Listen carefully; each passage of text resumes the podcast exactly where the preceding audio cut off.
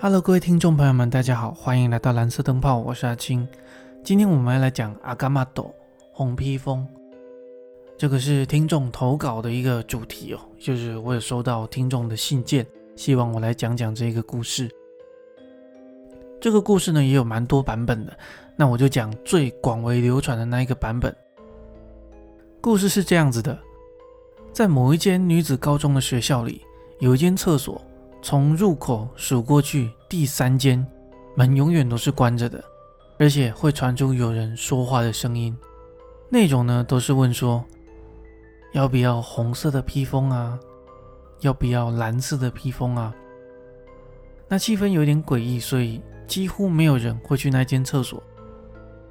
有一天，有一个学生就告诉大家：“我啊，一定要去看看到底是谁在恶作剧。”虽然旁边的人一再的劝阻他，但是他还是一样走了进去。这时候，厕所里就传来了：“要不要红色的披风啊？要不要蓝色的披风啊？”这个时候，女子并没有回应，声音又突然传出：“要不要红色的披风啊？要不要蓝色的披风啊？”这时，女子一样没有回应他。一瞬间陷入沉默后，要不要红色的披风啊？要不要蓝色的披风啊？这个时候，女生就下意识的说道：“请给我红色的披风。”这时，外面的同学就听到一个很尖锐女生的尖叫声，进到厕所才发现这个女子已经死了，全身被鲜血染成了红色。就像穿着一件红色的披风一样。故事到这里就结束了。这是出现在一九四零年代，就是大概昭和初期的时候，在东京到大阪那一带流传的都市传说。一开始呢，最早最早是说有一个披着红色披风的怪人，他会随机的在路上杀害小孩，并且吸他们的鲜血。后来这个传说就越传越广，越传越广，就出现了很多不一样的版本。比较多的是说会去诱拐小女孩之后，对她进行暴力侵害，然后再杀害。这个版本是比较居多的。而在他传入校园之后，就衍生出了所谓的红披风跟蓝披风，或又或者是红纸蓝纸的版本。而其中流传最广的版本是说，在中学的厕所里面。晚上的时候会出现一个高大、脸色苍白的男子，他会问说：“你想要红色的披风还是蓝色的披风？”如果你不回答的话，他就会不断的重复的问你同样的问题。如果这时候你回答了红色，他就会拿刀刺你，让你的鲜血喷出来，将整件衣服染成红色，然后你就会像穿着红色披风一样死去。如果你回答蓝色的话，这个时候，他就会将你全身的鲜血都抽干，你的皮肤会因此变成青色的，整个人看起来就是蓝蓝的。那我收到听众的信件是问我说，他在灵异教师审美啊，也是我们小时候的童年阴影哦。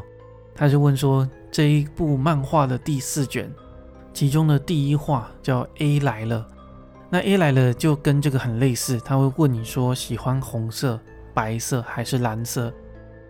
如果你回答蓝色，你就会被丢到水里淹死；回答白色，全身的血会被抽干；回答红色，全身就会沾满鲜血而死。在这一话的最后面呢，其实作者就有说到，他是以这个红披风为原型来创作的这个故事。至于这个红披风到底是怎么来的呢？其实我这边有查到两个比较可信的说法。第一个说法是说。这个红披风的原型其实是吸血鬼，那我觉得这个说法合理的原因是因为它的时间点比较吻合。根据我查到的资料呢，吸血鬼这个名词，它是在一九一五年的时候慢慢出现在日本，那到了一九二零年代左右，日本才把 vampire 这个词翻译成吸血鬼。再加上故事里面很多的特征，比如说高大、脸色苍白的男子啊。或者是吸血啊、鲜血啊这一类的，都跟他的形象非常的符合，所以就有一些人认为说，这个红披风的原型就是吸血鬼。那第二种说法是根据一些考察，他们觉得这个传说有可能出自于在明治三十九年，也就是呃一九零六还一九零一九零七年，当时发生了一个很诡异的事件，就是很有名的蓝斗篷事件。那我们就来讲一下蓝斗篷事件。事情是发生在福井县三国町的一间传问屋。顺便解释一下传问屋好了。传问屋呢，其实有点类似现代的物流中心，只是它的业务比物流中心还要再广泛很多。反正就是搞船运生意的。时间是发生在明治三十九年的二月十一号。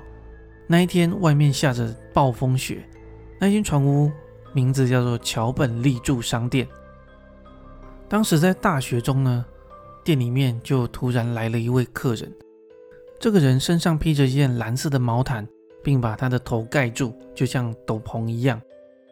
他就要求说：“我要找你们的店主加贺吉村。”虽然这个人的行为有一些可疑啊，但是他就声称说他是加贺吉村的亲戚。他说他们家的奶奶突然病倒了，希望这个店主加贺吉村能够赶快赶过去。当时外面其实下着暴风雪，但是也是一个不去不行的状况。于是呢，吉村就跟着蓝斗篷离开了。大概过了两个小时以后，这个蓝斗篷又出现在了在三国町御景吉村的家中。他说道：“他是从河的对岸新堡村来的，说他们家亲戚的奶奶病得很重。”想要跟三国町吉村的妈妈见一面。听完之后，吉村的母亲 Kiko 当时五十岁，就跟着蓝斗篷一起消失在暴风雪中了。大约又过了一个小时，这个蓝斗篷再次出现，用了一样的说辞、一样的理由，带走了吉村的老婆次偶。当时次偶要走之前，就拜托邻居前景家一个比较好的朋友米欧来帮忙照顾他两岁的女儿。这个次偶就跟着蓝斗篷走了。四十分钟之后，那个蓝斗篷又再次的出现，他想要把吉村的女儿也带走，但是当时候米欧想说，在这样的天气下，要带一个两岁的小女孩出门实在是太可疑了。虽然蓝斗篷不断的要求说我要把小女孩带走，我要把小女孩带走，但是都被他拒绝了。当天晚上呢，这三个被蓝斗篷带走的人也没有回到家中。到了隔天的早上，人们在连接三国町跟新堡村的新堡桥上，就看到了一个很可怕的场景。新宝桥是一个就全长五百米的木造桥。当时新宝村的木匠本来要过桥到另外一边去，当他走到桥中央，就发现这个积雪是红色的，就像被血染过一样，而且桥的护栏不见了，还发现了一些像是被斧头砍倒的痕迹。作为第一目击者的他，马上直觉就告诉他说，这里有人被杀害了。于是他就直接到三国町的警察局向警察报案了。那因为现场只有血迹，所以警察以没有发现遗体的谋杀案件展开调查。他们认为呢，有人在桥上被杀害之后，他将尸体抛到了那条河，叫做九头龙川里面。他们后来就在加贺家后面的小河叫竹天川，发现了一艘小船。这个船上有明显的血迹，于是他们又顺着这个血迹去查，最后在竹天川下游的河底发现了吉村老婆次偶的遗体。据调查，他有可能是乘船要到对岸的新堡村，在乘船的途中遭到杀害，并且尸体被丢到了河里面。之后，警察又不断的寻找，到了案发的第三天，就是十四号。三国町警察的保安科还有福井警察署联合搜索下，在九头龙川的河口附近找到了一具遗体。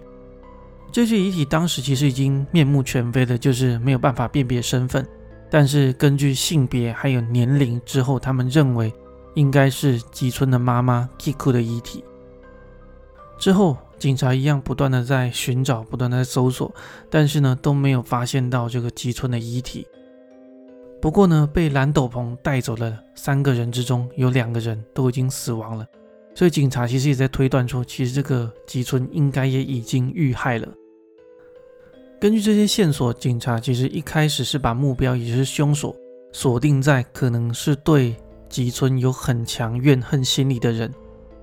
又经过了一番调查之后，警察发现说，哎，这个吉村平时并没有得罪过人，甚至也不喝酒，所以不太可能有那种冲动行事、不小心打伤人啊、得罪人之类的事情。平常工作也很认真，作为领导的评价也很好。就这样，调查就陷入了僵局，事情也一直没有进展。结果一直到了一九二一年，这个法律追溯期就过了，整件事情就这么不了了之。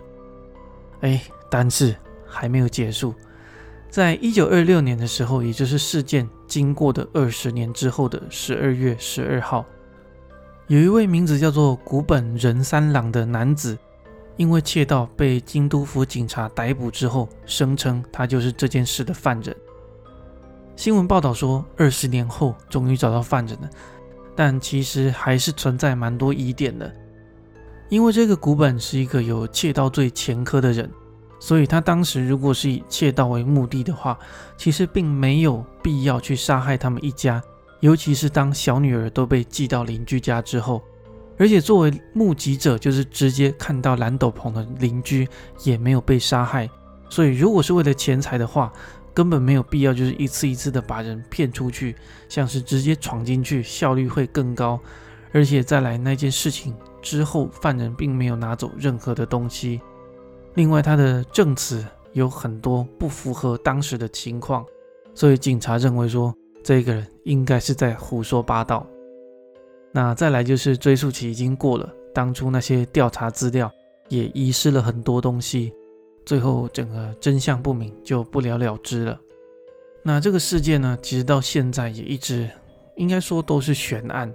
那这个事件呢，其实轰动了当时候日本的社会，所以有大部分的认为是说这个都市传说红斗篷的原型应该就是这个犯人。OK。整件故事就讲到这里，不知道有没有回答到我们听众的问题。那如果有任何想听的题材，其实也都可以寄信给我，我会在我能力的范围内，慢慢、慢慢、慢慢的把它做出来。今天这一集呢，本来就有在我的计划当中，所以 听众提出来的时候，我是稍微把这个计划往前挪了，那也就出了这一集。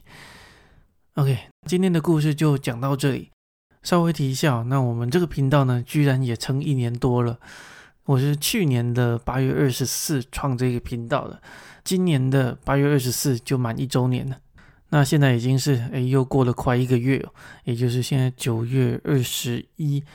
没有意外的话，我下一集应该会来讲一下我们今年就是这一年做的感想是如何。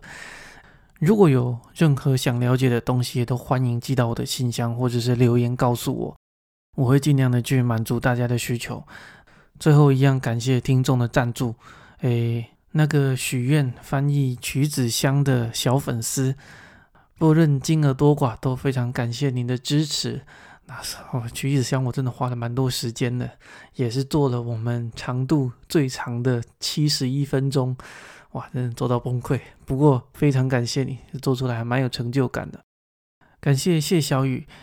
真的是比较抱歉的，就是来到日本开始工作之后，我的时间变得比较少，更新的频率确实也会比较慢一点。当然，其中也有因为就是有一些作品做出来我不太满意，确实也是为了内容花了蛮多心思的。非常感谢您的支持。那我们今天的节目就到这里，哇，好久没有做这种短片了，好快就结束了。非常感谢大家的收听，我们下一集再见。